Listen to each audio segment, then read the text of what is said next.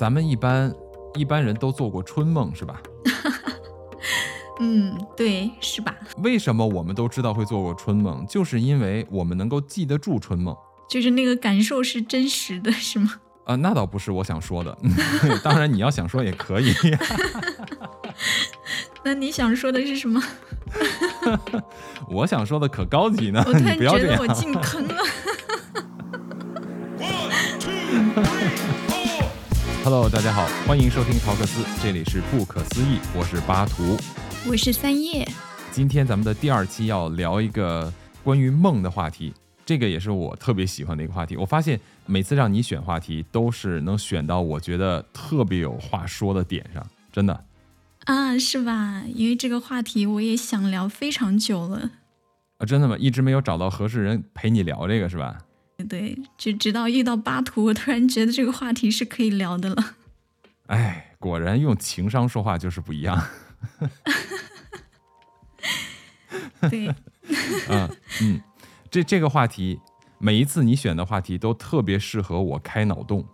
今天咱们这个关于梦的话题啊，也是一样啊，我有非常多的内容可以给它强行安装，是吧？我非常期待。我们又要强行安装了。咱们的节目主题不就是要给这些正经的事儿来个强行安装吗？就是把正经的东西聊成不正经。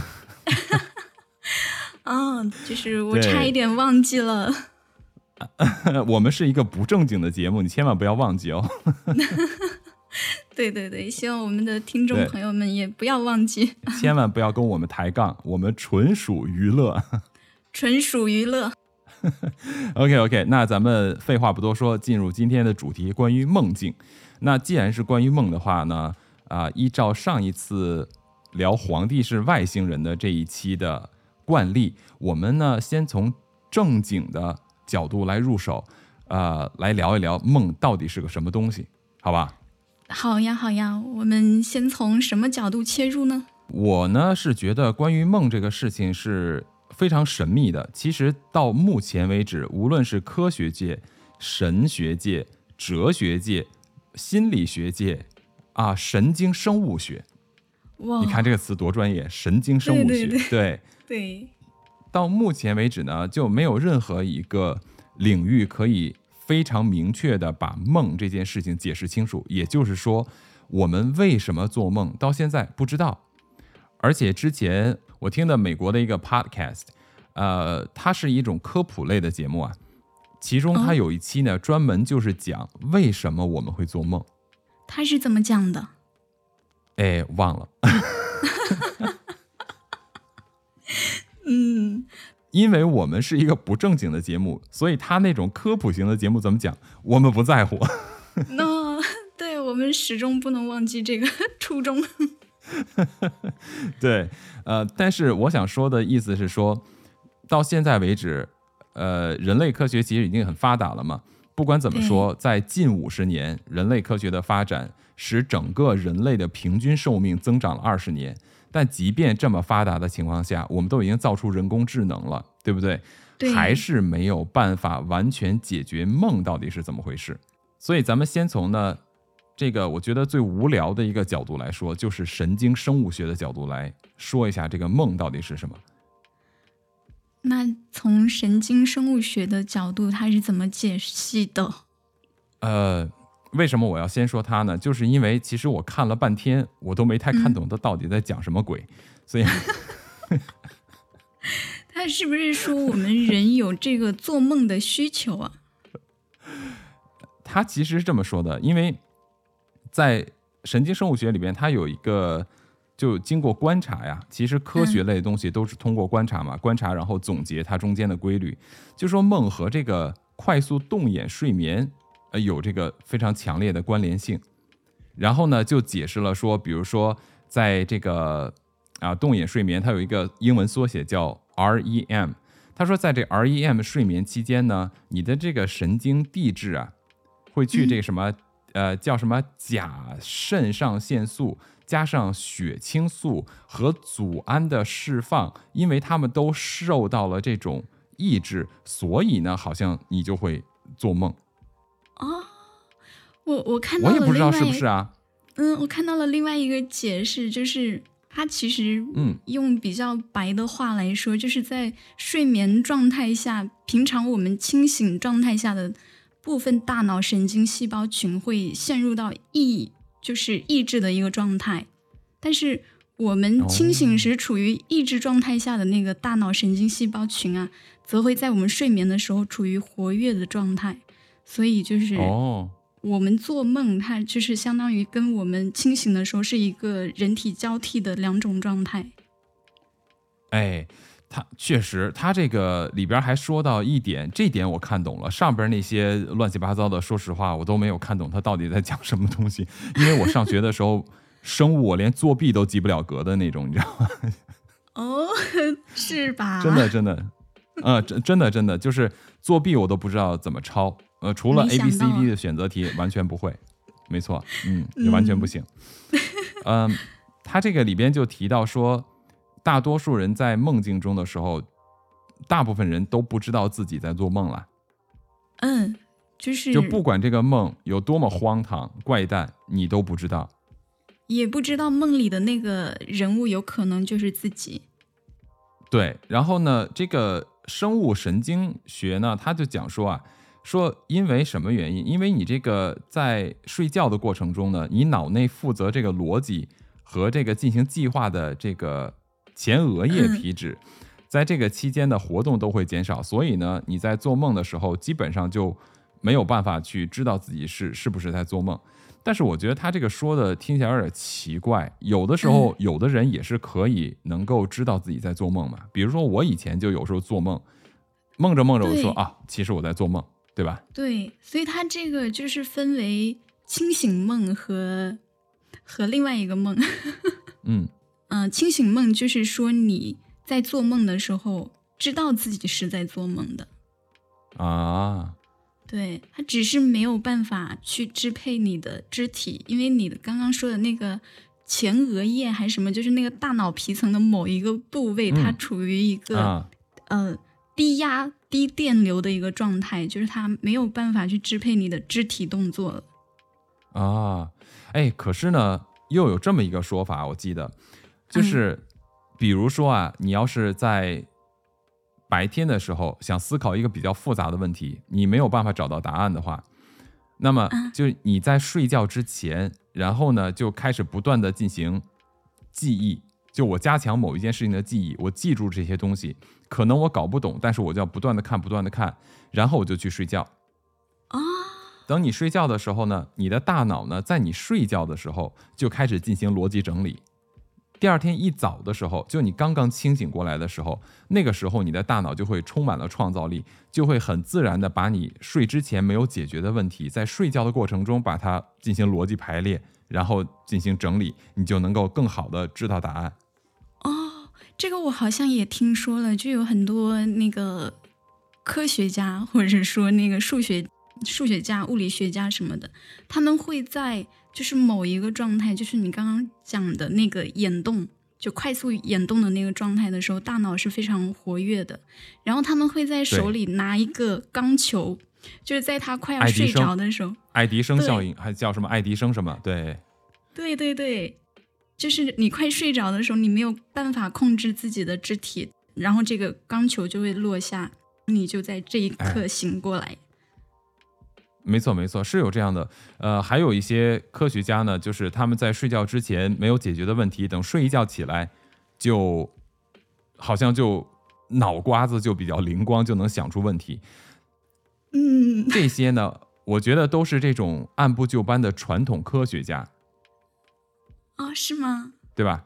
对，嗯就比如说，咱们从科学的角度，这是对梦的一个解释，就从人的身体结构上和他的整个的这个身体构造上去解释如何产生梦嘛，梦是如何运作的。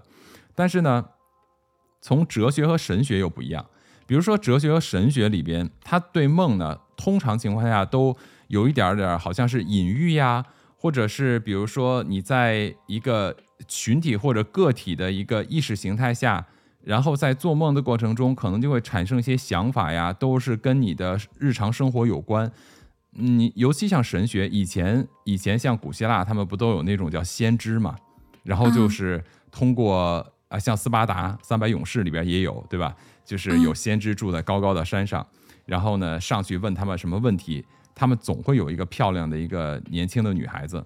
这些先知就给这些女孩子吸一些奇怪的烟进去，这些女孩子就身体就开始扭动，就好像是跟神在对话，然后嘴里就含糊不清的说出一些东西。这个时候他就说，这个女孩子说出的话就是神的旨意。但是在我看来，其实应该就是吸了大麻以后胡 胡言乱语而已。因为我有过这种体会 啊，这个我没有抽过大麻，对，嗯，对我没有抽过大麻，但是呢，我我跟。呃，有一些朋友以前他们抽过大麻，呃，房间里面会有大麻的味道嘛？我是二吸过二手的这个味道，对，就会产生这种奇奇怪怪的感觉。那你当时的那个就是有感觉自己通灵了吗？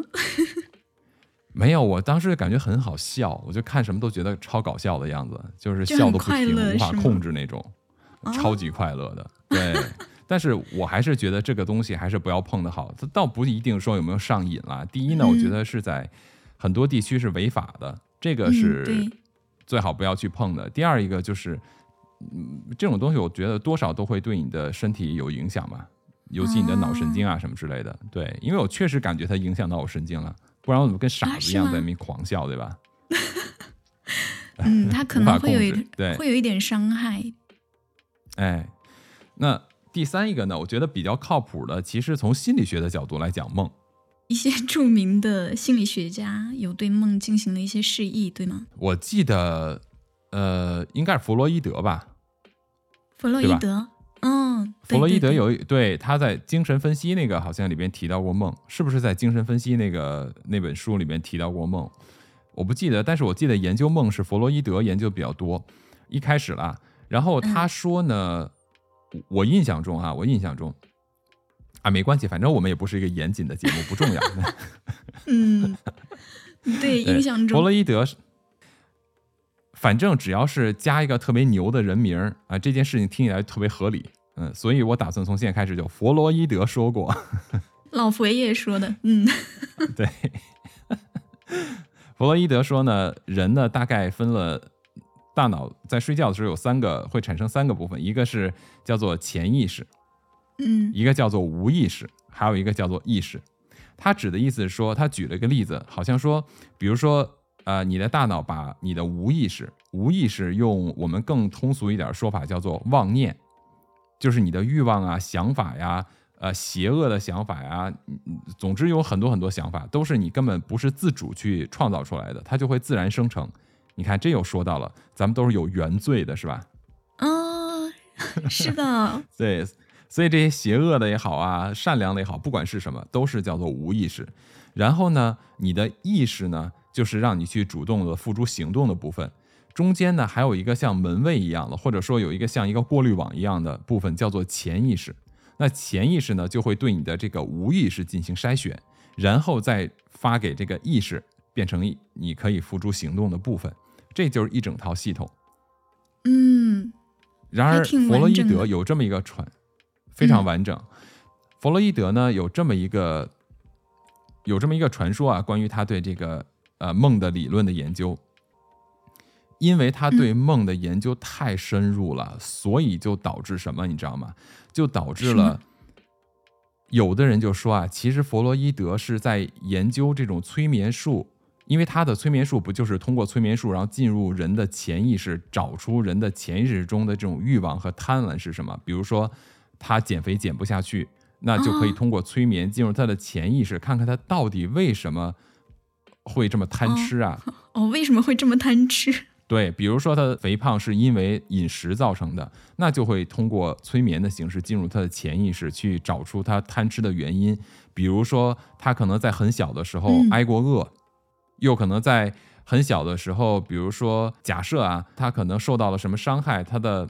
亲人或者谁给过他一些好吃的东西来安慰他的情绪心情，所以就导致他可能在什么原因下就会一直吃，然后就导致他肥胖。所以这个就是他说通过这种催眠去进入潜意识，对吧？但是由于他这样的研究越来越深入，他有可能发现到了一些不应该发现的问题。哦，所以有人就是把他的这种行为就当成一种有目的的，就是阴谋论，是吗？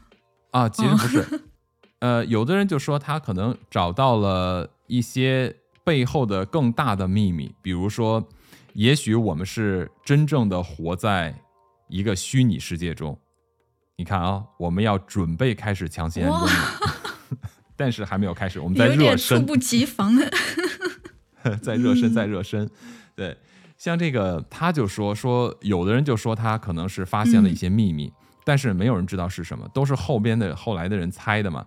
本来呢，他停止了这种就是用啊催眠术来进行对人治疗啊什么的，或者对呃进一步的研究。本来他是想把这个潜意识和他研究的这些东西啊，全部都从这个主流的心理学里这个领域给剔除出去，这样的话可能就不会有人更多的介入了。没想到后边就出现了一个心理学界的天才，就是荣格啊，对，荣格。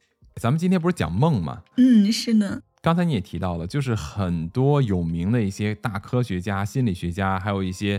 呃，奇奇葩葩的奇怪的人，包括艺术家，他们都在梦里面得到启发，对不对？嗯，发明家呀，什么这些，据说荣格也是。荣格也是。对，荣格呢，他呢原来是特别欣赏弗洛伊德的这些研究意识的这个部分。荣格很年轻的时候就有机会认识了弗洛伊德，他们就成了忘年交，然后他们就共同开始研究，研究到后边。一段时间的时候呢，两个人在研究方向上出了分歧，于是就彻底分开了。但是荣格说呀，嗯，有一次他做梦，他梦见什么了？他就是进入了像弗洛伊德提到的这样的一个房子里边，他看到了自己的无意识、意识和潜意识。哦，但是他在这个房间里边，他又发现了一个更加令令他不可思议的事情。是什么呢？就是这个房间里边不光是有三个房间，这个房子啊不光是有三个房间，就是无意识、潜意识和意识。他说他在潜意识的那个房间里边还发现了一个地下室，于是啊他就打开了这个地下室的门，走进了地下室。哦，这个地下室里面是什么？走入地下室以后，他就发现，嗯，这个地下室的房间是非常非常非常大。非常大，对，大到可以容纳整个宇宙。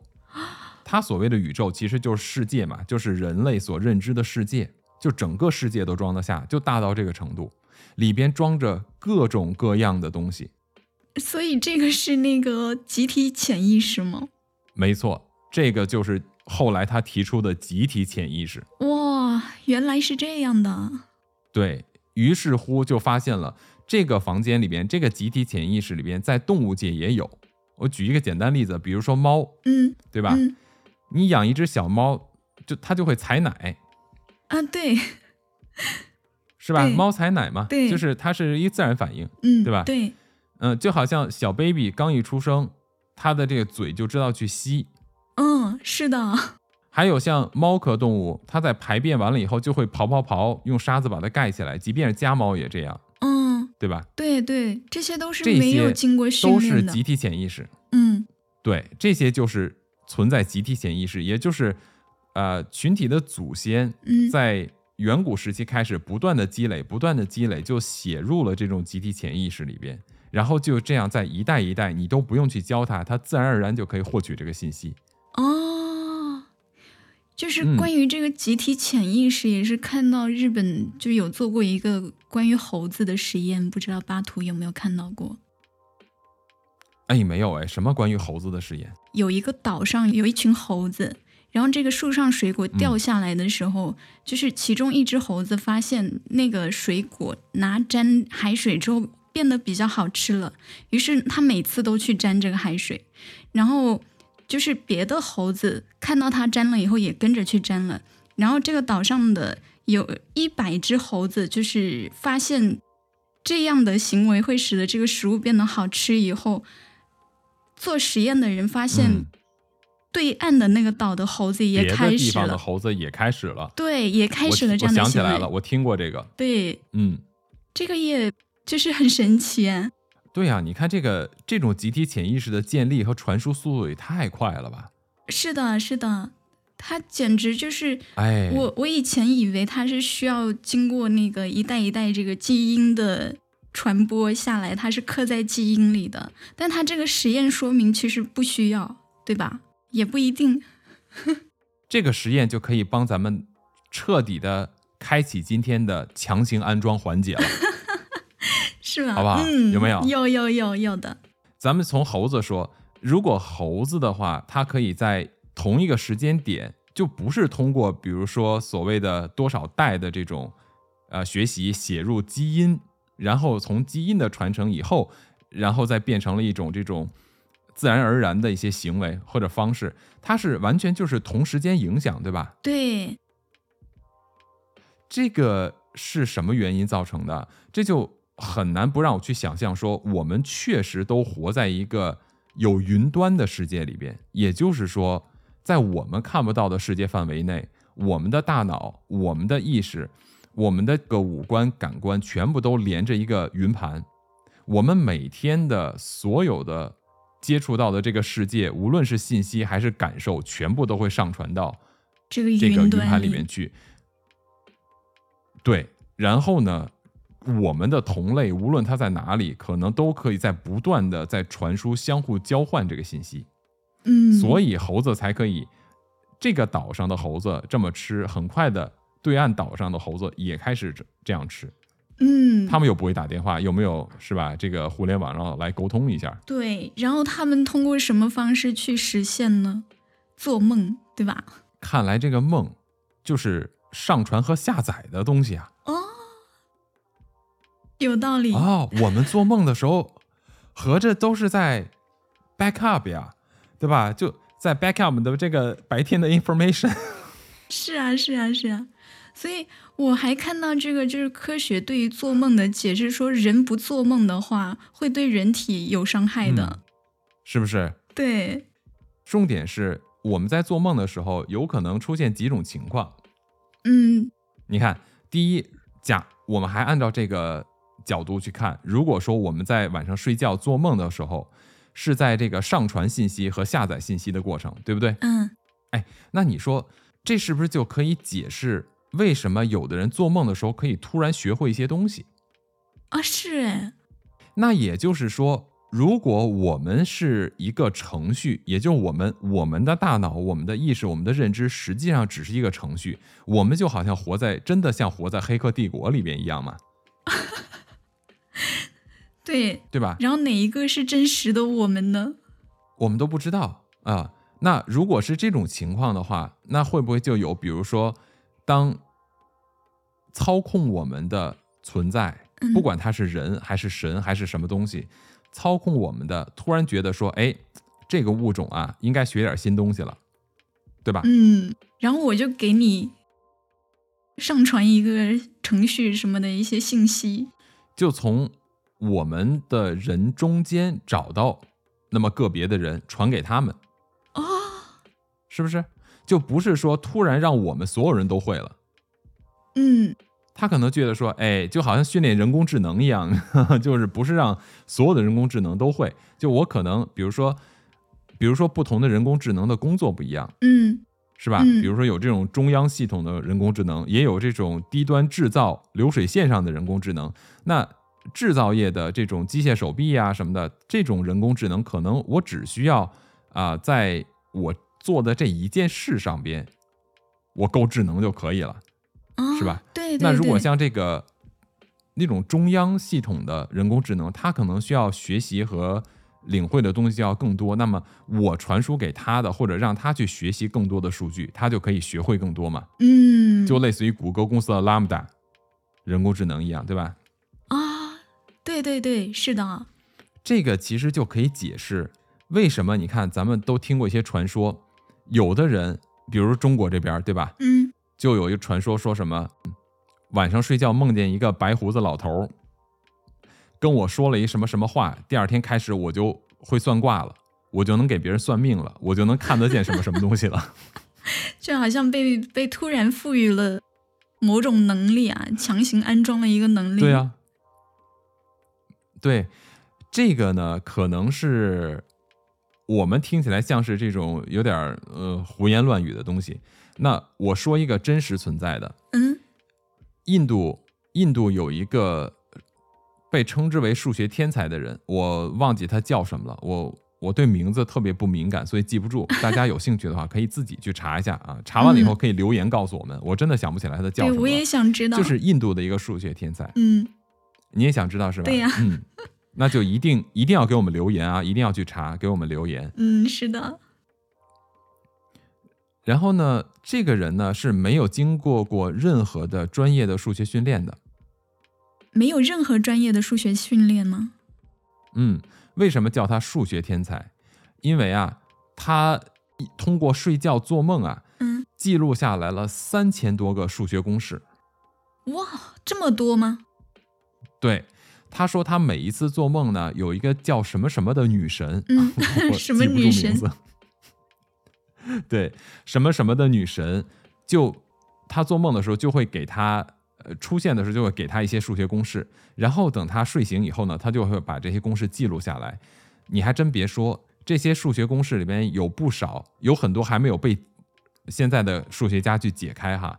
但是呢，它里边已经有一些这个数学公式嗯用在科学界了，就是来来解释科学界的很多的问题和现象。比如说，它的公式就可以很好的解释黑洞。啊，对，其实我不知道你你对数学有多少了解，因为我是个数学文盲。我这一段时间不是和我那个数学家朋友在录一个播客嘛，就是法拉数，我才知道啊，其实他就跟我讲，他说数学到底是什么？数学就是一个语言，是一个宇宙语言是吗？对，他就用这个语言去描绘嘛，嗯去描绘万物都可以嘛。所以这个我才知道，哦，原来是个语言。那这个数学家，就是这个被称之为数学天才的人，就是通过做梦。那是那肯定是有人给他上传了这个语言呢。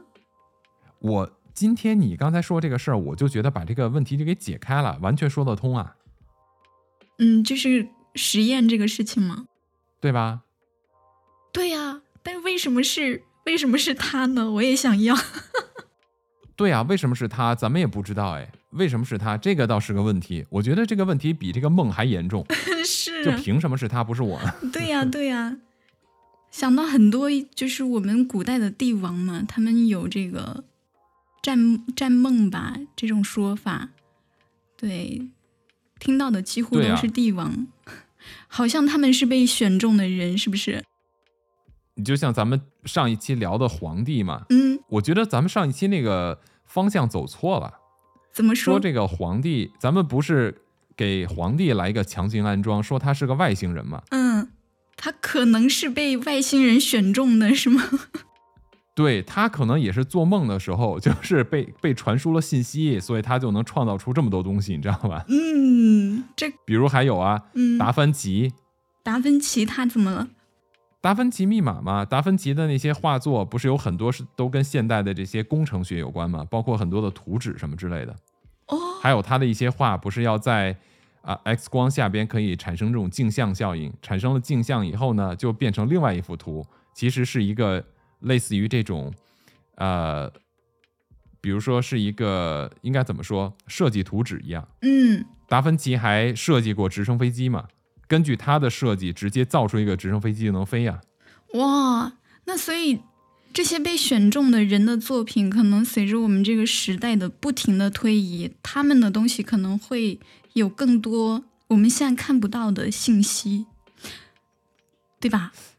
我觉得对耶，你你想，凭什么牛顿坐在苹果树底下就砸出一个这个引力，就就有牛顿定律出来，对不对？嗯，对。然后凭什么尼古拉特斯拉？你知道吗？尼古拉特斯拉在在他的生命的后半段的时候，大家都认为他疯了，因为他总是说嗯他在和外星人沟通，他在和外星人对话，啊，对不对？对呀、如果从梦的这个角度去解决的话，有可能哎，他可能睡觉的时候，外星人就通过梦来跟他进行沟通，给他传输信息。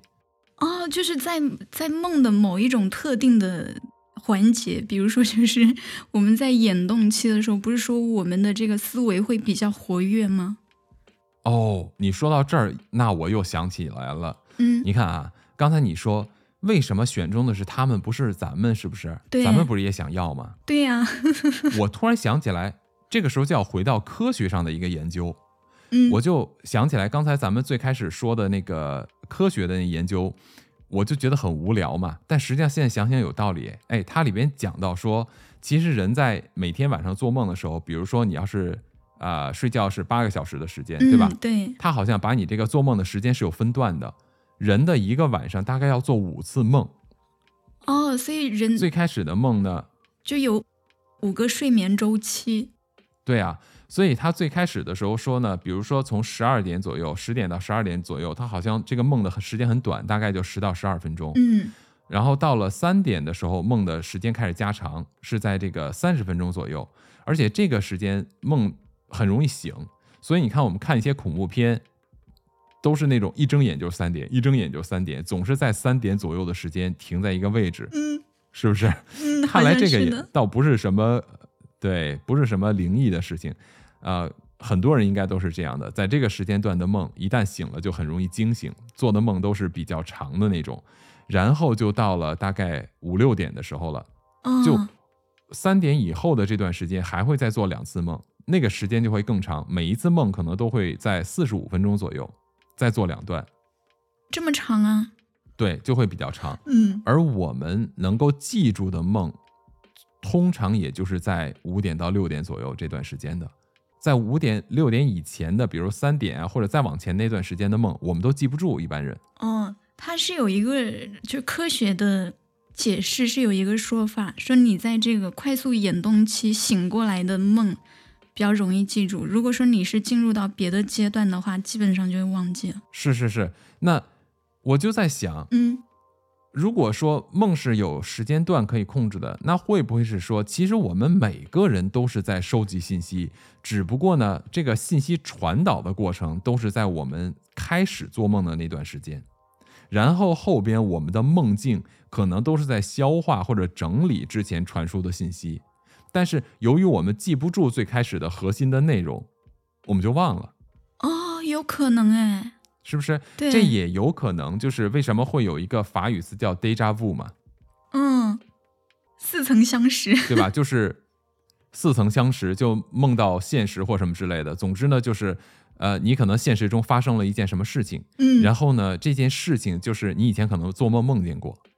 嗯，对，你还别说，我今天对轨咱们皇帝是外星人那期的音频啊，嗯中间有一段我就梦见过，啊，是吗？真的，就那一段我就梦见过，我我还记得里边的台词，大概就一两秒的时间。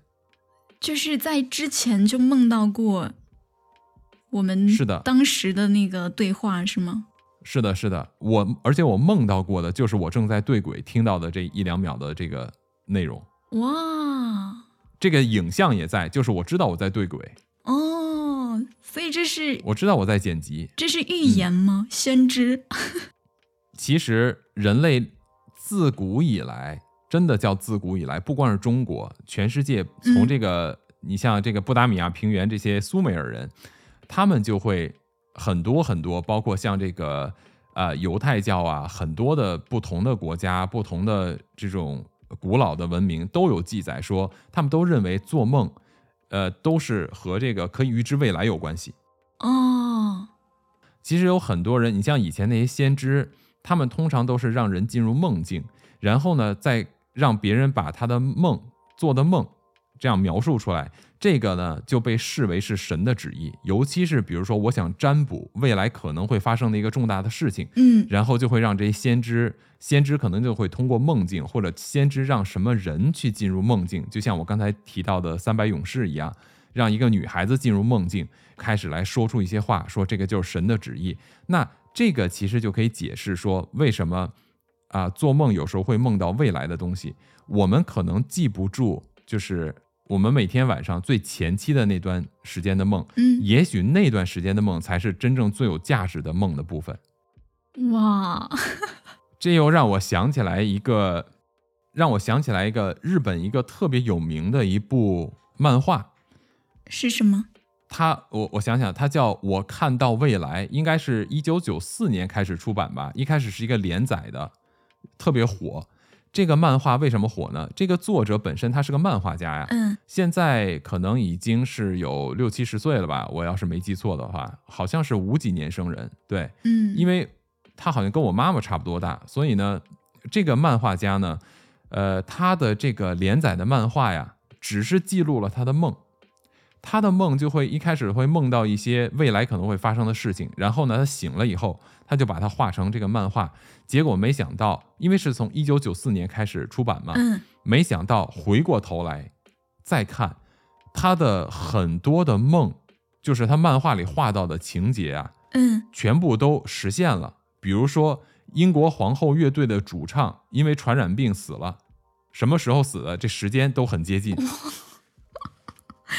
比如说，他还梦到了二零二零年嗯，会出现大瘟疫，全世界。哇，这真的、嗯，真的太厉害了。对啊，他说这个二零二零年出现一种病毒，同年四月后慢慢消失。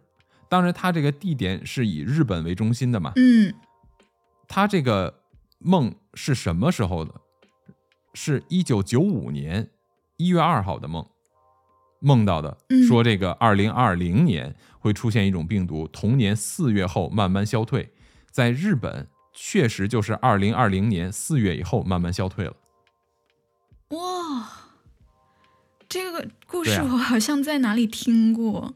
对，当然他也梦到过一些其他的事情，比如说神奈川啊、什么嗯海啸啊这些，他也都梦到过。嗯，他也梦到过一些东西，但是没有实现的，不是说他梦到的所有东西都发生了，嗯，可是他梦到的好多事情都发生了。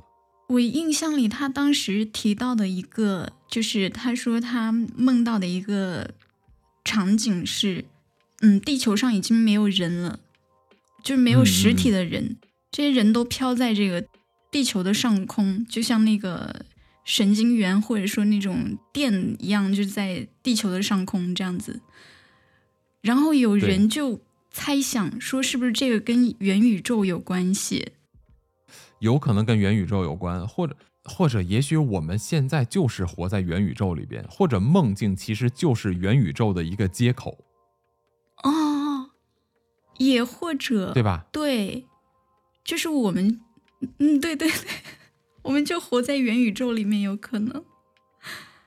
然后，对啊，对啊也有可能是嗯，就是像那个似曾相识的那个状态，就是我们在元宇宙里面的一个 bug，像《黑客帝国》讲述的一样。呃，也有一种可能呢，就是在未来的时候，人类就变成了像美国的电影一样。嗯，之前有一部电影叫《超体》，我不知道你有没有看过。有，就是无处不在，对吗？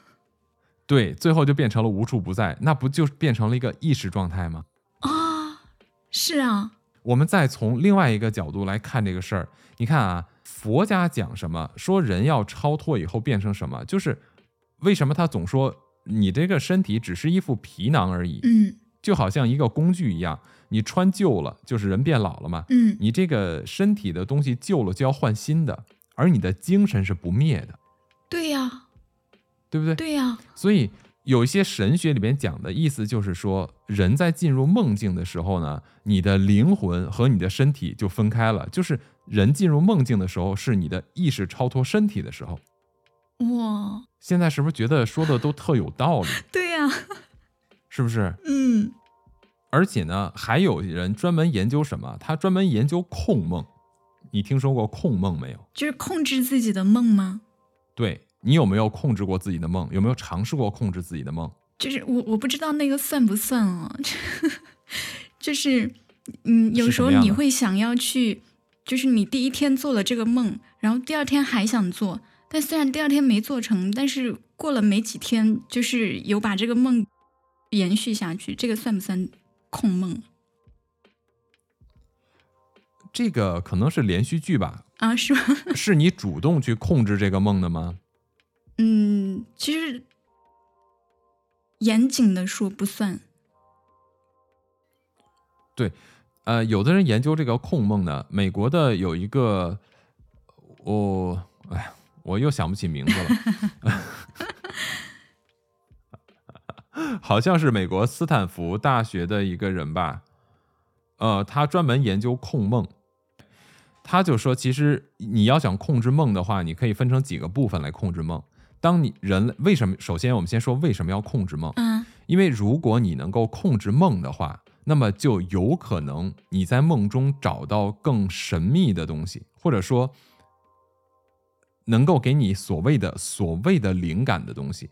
那这个所谓的灵感会不会就是我们刚才说到的，在信息下载过程中那个特别关键的信息，就就是是别的人都抓不住，可以预知未来的那些信息吗？不一定是预知未来啊，也许是可以解决当下问题的。比如说，你会变得超级聪明。所谓的超级聪明，就是你掌握了，比如说数学里边的更高级的内容，啊，就是你都不用学，其实你只需要下载。只不过我们平时因为都把下载的过程忽略掉了，嗯，然后呢就没有下载到信息，对对吧？对我们就要通过下载到的人，通过他们去学习这个信息。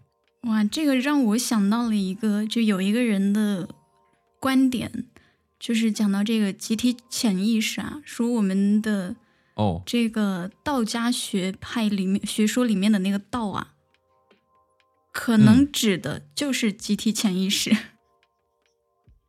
就掌握哎，了，有可能哎。嗯，掌握了集体潜意识，你就掌握了这个道。有可能，你看，嗯，荣格都说了，他都进入了集体潜意识里边，对。他，打开了这个地下室的门，他进去了，对吧？而且巴图，你知道吗？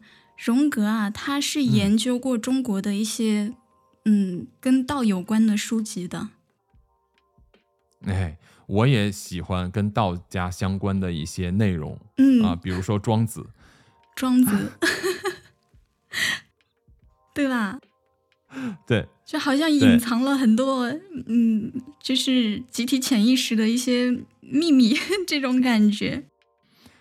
我就觉得，其实你看很多那些科学家也好，或者特别牛的人也好，他们都会谈到梦的问题，而且你就会发现，他们都似乎在寻找某种办法去控制梦，或者在梦境的过程中能够让自己更加的清醒，就是把睡梦和你真实的这个呃意识分离出来。嗯然后通过你的主动意识去观察你的梦，嗯对吧？你像你刚才提到爱迪生做的这件事情，他拿一个很重的金属球，然后当他遇到困难的时候、想不通的时候，或者有很很难的事情要解决的时候，他就握着金属球去睡觉。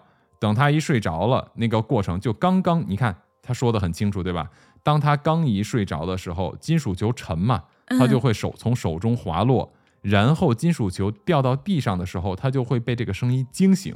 他在惊醒的那一瞬间所获得的信息，就是他最需要的信息，而且通常都是从这种惊醒中获得灵感。哦，对对对，在对应咱们刚才看到的，从科学角度对梦境的研究，就是刚才咱们说的那个 REM 的这个动眼的这个睡眠，嗯，那在他的刚入睡的前半段，你的睡睡梦时间就是做梦的时间比较短的时候，但那个时间通常的人是记不住的，是的，而你所记住的梦都是要将要醒过来时候做的梦，你都能记得住，而在刚刚入睡时候的梦，你反而都记不住，为什么？那就是说，如果我们要想窥探一些更加神秘的或者更加高级的知识或者内容的时候，我们应该让我们在刚刚入睡的时候惊醒，那个时候才是我们看到的最真实的东西，后边的可能都是，可能是一个系统给我们编织出来的世界了就，就是说它它有一点那个伪装成分在的一些东西，是吗？说到这儿，你你看啊，嗯咱们一般一般人都做过春梦是吧？嗯，对，是吧？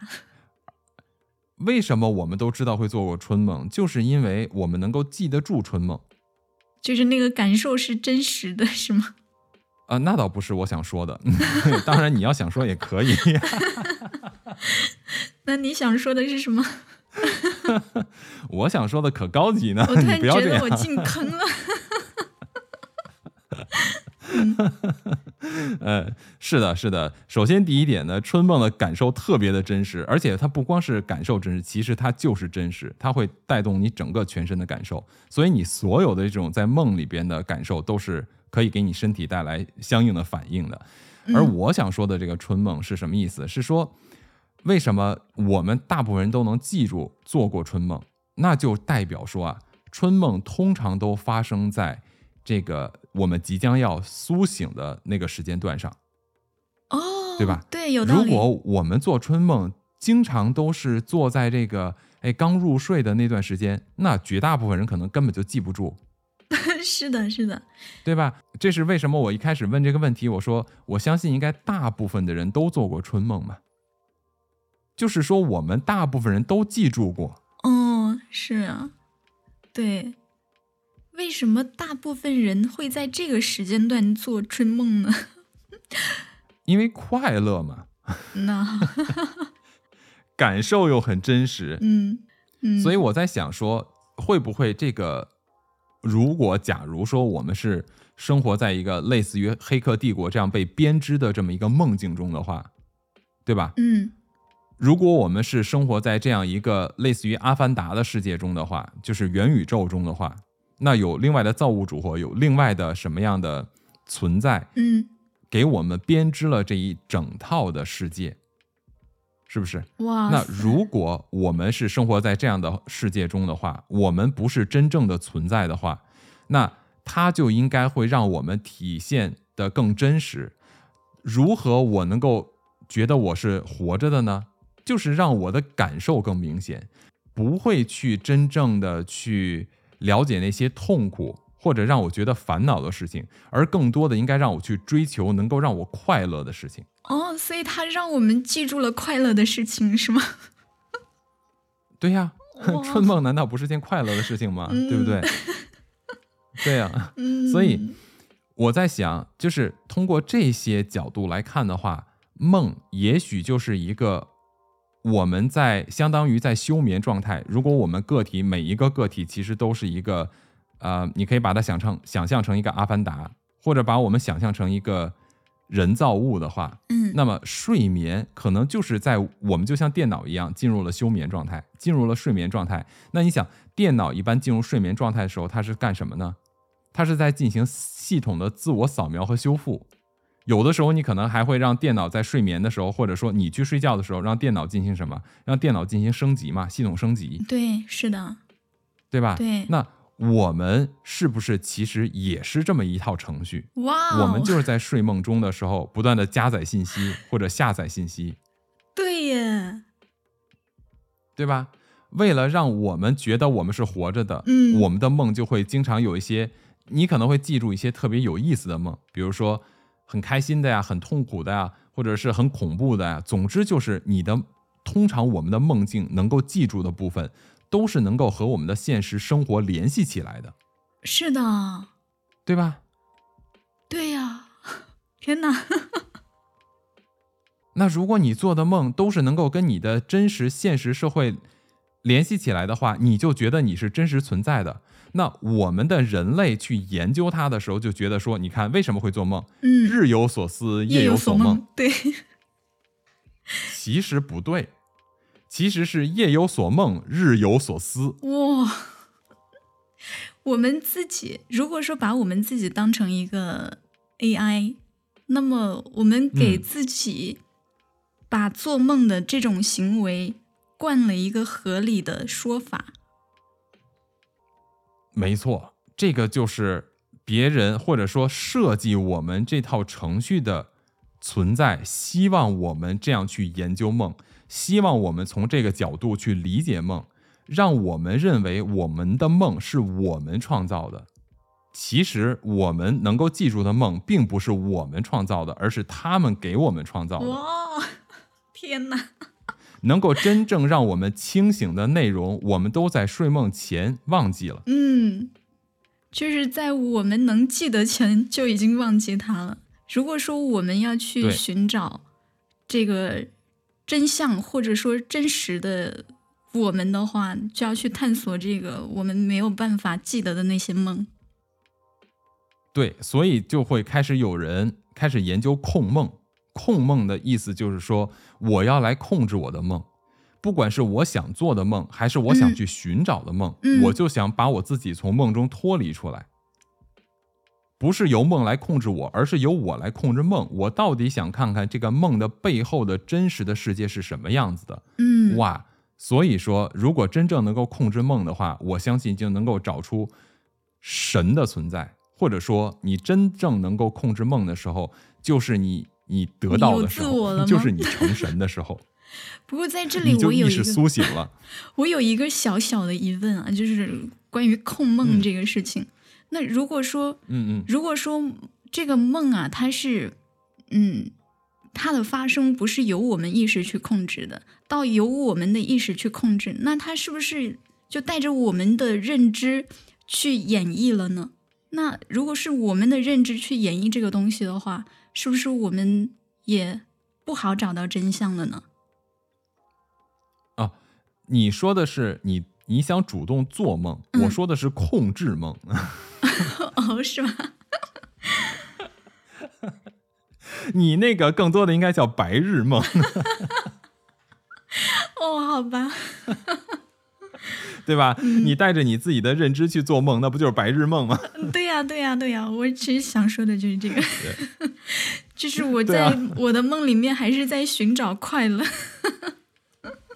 没错，所以呢，我们要寻找的是这个梦背后的东西，也就是说，我想知道我升级的是什么，嗯，是吧？对，所以这个其实也解释了一个人类的奇异点。你知道，人类的文明就是一个奇异点，就是哦为什么？假如说我们是从智人演变过来的，对吧？嗯？那为什么我们这一波智人突然就能够站起来懂事儿了？对啊，这个我一直也想不明白。对啊，为什么其他的智人没有？为什么其他的类人猿没有？就我们突然就明白事儿了？为什么？对，所以我觉得，我觉得呀，是应该设计这个世界的这个程序里边，我们这一个群体啊出现了一个 bug。什么 bug？这个 bug 就是什么？就是在我们在睡眠的过程，你看所有的动物都睡觉，对不对？对呀、没有一样东西不睡觉的。植物睡不睡觉我们不知道，但嗯是动物、昆虫都睡觉，是的，是不是？是的，哎为什么他要睡觉？我觉得他们都需要进行这个 updating，就是啊我们说系统更新。嗯，还有这个上载还有下载的这个过程是吗？对你，比如说有没有他要修复漏洞啊？睡眠要给你嗯修复漏洞，也许因为我们发现我们这个漏洞的时候已经太晚了，我们的这个信息就是建立的集体潜意识储备的这种信息太多了，它已经没有办法直接清除掉我们的这个信息了。就好像你的电脑如果中毒太严重，里边有太多的病毒的话，你只能把它格式化重新装吧。嗯，对，但如果你的电脑已经强大到，就是病毒已经强大到你无法把它格式化的情况下的话，就你除非把它整个的这个物理性的毁灭的话，那那是可以的。但是呢，由于什么原因，我们不能够被物理性毁灭，那我们就必须的要干嘛？就不断的去修复这个 bug。怎么修复这个 bug？就让你睡觉的时候给你点甜头，总让你记住那好的事儿，让你醒来以后就想去追逐梦里边好的事情，对吧？所以你看，咱们嗯所有人类的语言都有一句话叫“我想实现我的梦想”。啊，是的，是的，你如果人类要是想找到真正的自我，应该先放弃的就是梦想，因为那只是个梦。嗯。但是，但是我们这个意识里面，感觉好像就被设定了追逐梦想的这一个动作，哈，好像每个人都在说这个话。对呀、那你做梦要老做到春梦的话，那当然想追逐梦想，对不对？所以他总会给你设计一些甜头。嗯，真的呀，嗯，所以像大家记住，以后做春梦就要一定要在做梦的时候就要意识到，哦，这是个甜蜜的陷阱啊！这个 那怎么办？提前醒过来吗？我才不要，我要做完了再告诉自己这是个陷阱。嗯，对我我还看到他们说那个，嗯，就是你在梦里快乐的时候，你还不要不要为此负责。啊，这是对对对，有这个说法，就是你你做梦随便做，根本就不会有人找你麻烦嘛，嗯对不感对呀对呀受有一样，还不用为此买单哦，太爽了，真的是对。对你有真实的感受，但是你又不需要为他付出什么，你只要做一个梦就好了。没错，没错。有的时候我在想，如果我们真的找到了梦以外的事情，嗯也就是那个真实的世界的话，也许确实没有梦境中那么美好。也许活在梦里，可能是比现实世界要更好。就好像我记得有一部非常有名的电影叫做《楚门的世界》嘛，嗯，是的，那个就是他从一出生就整个活在一个真人秀里边，所有的一切都是别人给他编织的。当他一旦清醒了以后，他就基本上没有办法接受这个事实了。对，他就开始痛苦了。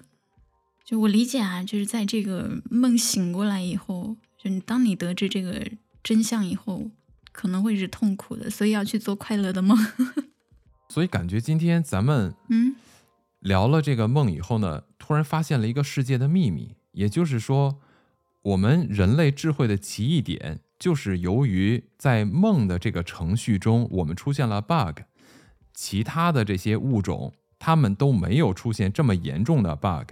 举个例子，比如说，突然有一天，一只章鱼意识到说：“哎，原来我知道宇宙的秘密，不行，我要把这事儿告诉其他的章鱼去。”嗯。结果呢，因为它的这个生物设定就是它需要睡觉，等它一进入睡眠状态，哎，直接给它格式化了，重新装了一套。它的记忆，就是哦，明天我要去找，找明天我要找贝壳吃，明天我要找贝壳吃，哦。因为话说，对不对？对，说到这个章鱼啊，章鱼的这个智慧是很高的，但是金鱼它是它的记忆是很容易被格式化的。对呀、嗯就是有一些东西感觉它经常被格式化，不知道为什么。也许哦，也许这个就是更新的硬件和这种老设备的差别吧。啊，是吗？你说是不是？原来你你看啊，本来说啊、恐龙啊这些蜥蜴类的东西，嗯是不是嗯，可能就是由于他们设备太老，相当于是比较对比较老的设备，后来被淘汰了。哦对吧？嗯，脑容量太低嘛，或者说运算速度太慢，后来就制造出了像智人这样的东西。哦，就是这个发电效率比较高的人类。对对对，嗯。本来我们其实可能是仿生的这种机器人，嗯。包括其他的智人，嗯，没想到可能我们中间谁被雷劈了，被雷然后在传输信息的时候，我们就自动下载了，嗯你知道吧？也许一个雷下来，劈了一个群体，结果这一个群体都开始不断的自动下载，嗯，然后这个上边设计的人就设计的这个不知道什么样的存在，没有办法再控制我们这个群体了，哦于是乎就只能是给我们制造另外一个 bug，就是让我们以为我们那个只是在做梦，哪怕我们梦到了宇宙的真相，我们都可能会觉得说啊，你这个就是个妄想。啊，对啊，而且其实我们刚刚有提到盲人也会做梦的，因为就是对呀、之前不是讲说没有见过，没有见过这些东西的话，他是想象不出来的嘛。但是有是对有人就是有人啊说这个盲人也是会做梦的，对，因为你其他的感受是真的呀，比如说你梦见的是嗅觉、听觉、触觉，嗯，其他的感官都可以吗？那这个又很合理。如果我们就相当于是探测器，探为什么我们的身体有这么敏感、这么多感官呀？嗯也许就是帮我们在探测不同的环境。也许我们其实就是外星生物体或者另外一个文明制造出来的生物探测器，把我们丢到这个星球上。哇、所以他我们刚开始的时候就是执行指令的，嗯来探测这个星球，对吧？对通过我们的感官，嗯然后呢，再把信息这种无限的传输到他们的这个云端里边去，他们就可以远程的获得我们的信息。哦是是天哪，然后通过远程操控给我们下载指令，让我们继续的做什么。突然有一天，我们被地球的自然环境的雷劈到了，然后有一群人 就可以开始冲破他们的这个防火墙，然后开始下载他们云端里的信息。我我你看，嗯人类历史上出现过好多这样的事情，比如说之前咱们也提过巴别塔嘛，对，是对吧？是人类想修巴别塔，修到天上去。嗯，我刚刚啊，我刚刚还在想，就是嗯，创造人类的嗯这一群神也好，或者说外星人也好，他们需要我嗯们探测的信息，然后在这个呃通过梦这种形式来传输。然后呢，就是这个有一句嗯话说，你常在河边走嘛，对。结果有一些人在传输的过程当中呢，发现了一些，就是发现了这个传输的秘密。没错，对，比如像释迦牟尼呀、嗯比如像老子啊，比如像庄子啊，比如像亚里士多德呀，就类似这些人吧。我觉得还有像一些科学家，像爱因斯坦呀，是吧？嗯，对对啊对，像还有像什么尼古拉特斯拉，总之就是历史上这些牛人，可能就是他们也是啊，达芬奇这种，就是他们突然也是在传输过程中又出现错误了，但是呢，始终他们是个别的现象。嗯那既然有集体潜意识的存在，又你看有集体潜意识吧，是不是嗯还出现了曼德拉效应？这也是我们发现的吧？嗯，对呀、是不是？那是曼德拉效应这个群体记忆到底是谁篡改的？哇，这个就非常值得我们去 思考啊，不，这个是值得我们去开脑洞了。开脑洞。那对对对，对对 对，呃，所以呢，每一次咱们选的话题都是可以聊到天荒地老，都可以脑洞不断的开的。嗯，我觉得到这儿已经可以了。我觉得再这么聊的话，可能这个得要聊好多个小时。对对对，太厉害了！就是，我我也没想到会聊成这个样子，那看来今天咱们这个梦算是没有白聊。真的。我觉得咱们这一个小时左右的聊天啊，似乎解开了人类的谜团，似乎解开了很多哲学上没有解开的秘密，解决了很多神学没有解开的秘密。就好像把他们都就结合在一起了哈。嗯，没错。所以我们的脑洞不能停，以后呢还要继续给咱们的听众不断的分享更多的我们脑洞里的东西，怎么样？对，必须要的。嗯不不管是听众，我我也非常想听的。如果要是各位听众有人听到了我们的内容的话，你们要是有什么想法，你们如果也是这种脑洞很大的人的话，欢迎你联系我们，欢迎你给我们留言，也欢迎你们给我们提出一些题目，让我们来不断的去开脑洞，好不好是的，是的。？OK，那咱们今天的脑洞就收一收吧，不然今天晚上又要失眠了。对，说到这个做梦啊，就是希望大家还是做美梦吧。哎，还是多做美梦吧。啊、嗯祝各位天天都有春梦做。嗯，同祝。好嘞，OK。再一次感谢各位收听陶克斯，这里是不可思议，我是巴图，咱们下期再见，我是三叶，我们下次再见，拜拜。拜拜。